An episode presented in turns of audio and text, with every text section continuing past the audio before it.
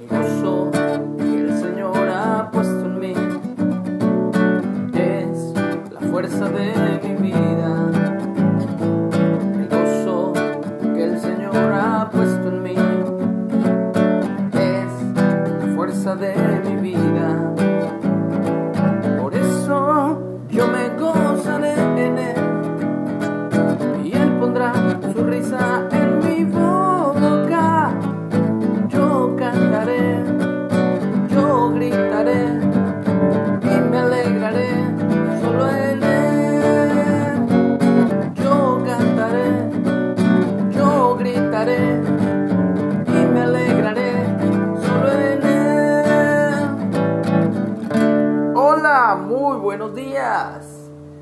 Agradecido con Dios estoy porque me permite despertar y ver un nuevo día, el resplandor del sol, de su luz maravillosa que emite más allá del cielo azul.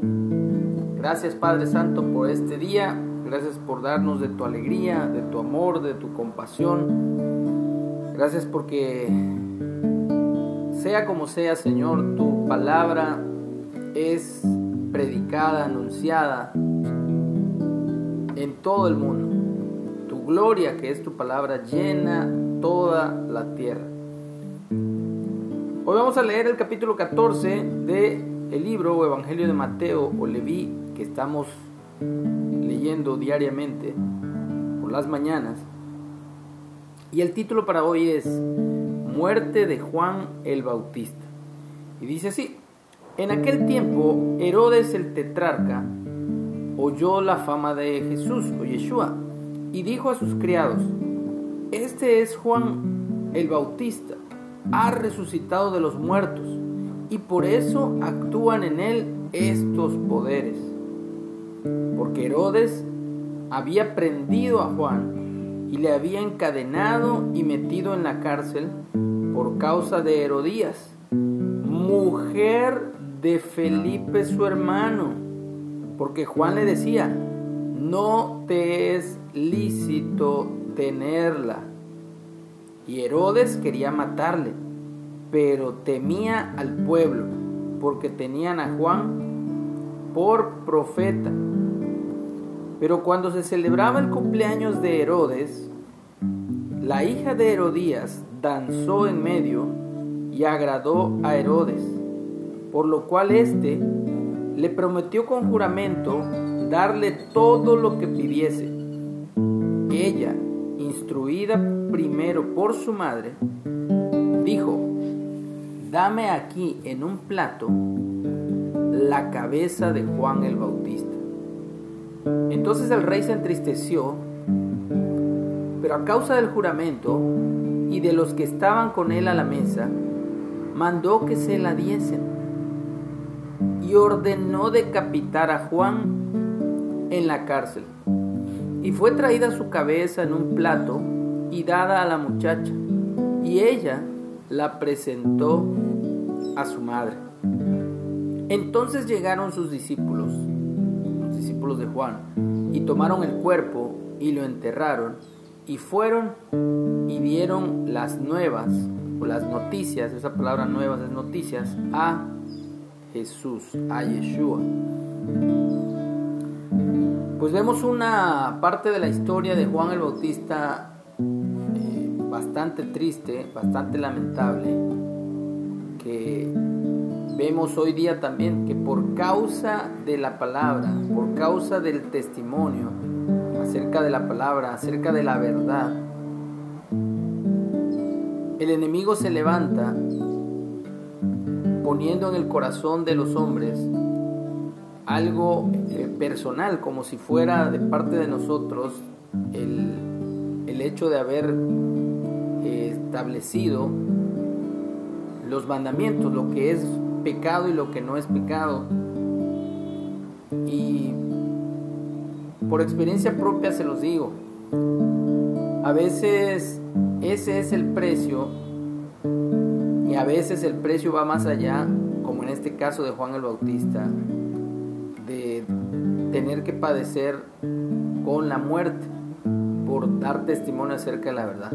A veces es solamente que te tiren a loco, a veces es solamente que te hagan a, a un lado, que no te tomen en cuenta, que te ignoren, pero a veces sí la gente que no quiere escuchar la verdad, sobre todo que no quiere arrepentirse, que no quiere dejar su vida pecaminosa, pues va a hacer hasta lo imposible por hacerte ver mal, por querer sacar cosas que no son y mentir, ¿verdad? Pero nosotros estamos a favor de la verdad y aquí desgraciadamente a Juan el Bautista le cuesta su vida por estar exhortando y declarándole al tetrarca, a Herodes el tetrarca, eh, su adulterio, ya que él tenía por mujer a la esposa de su hermano. Hay de aquellos que viven en adulterio, hay de aquellos que conociendo la palabra, peor tantito, conociendo la palabra, siguen aferrados a una vida de pecado, sabiendo que la condenación y el juicio de Dios está sobre todo aquel que hace lo malo cada día de su vida y que la única forma y que el único que puede librarlos de esa condenación eterna, de ese juicio, de ese hervor de fuego que dice la Biblia, que ha de devorar a todos los que son adversarios de Dios, es únicamente el arrepentimiento y el creer en la obra que ya Dios hizo. Jesús, Yeshua vino y murió por nuestros pecados, pero no murió por nuestros pecados para que sigamos pecando. Así que si tú estás en una situación de pecado o pecaminosa, estás practicando un pecado, hoy es el día de arrepentimiento. Hoy es el día de salvación. Hoy es el día que Dios quiere cambiar tu vida para bien, que Él quiere que te salves, que Él quiere que no padezcas la muerte eterna. Porque aunque a nosotros los que testificamos acerca de la verdad nos llegaren a matar de una u otra forma, ya sea a nivel emocional, a nivel eh, moral, a nivel lo que sea, o hasta a nivel físico, literal, todas maneras siempre Dios va a levantar a hombres y a mujeres que te confronten con tu pecado, porque lo que quiere Dios es darte salvación, libertad, pero sobre todo que vivas una vida plena, sin ataduras del pecado. Así que yo te invito para que ahí donde estás dobles tus rodillas, invoques al Dios vivo y verdadero, al Dios de Israel, Yahweh, Jehová.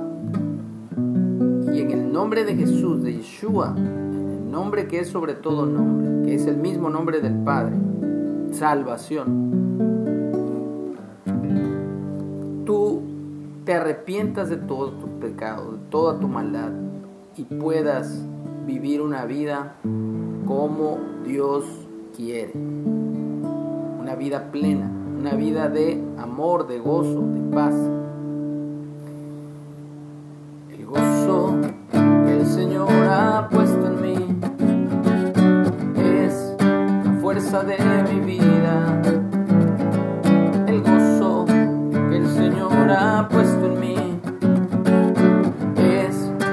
Fuerza de mi vida.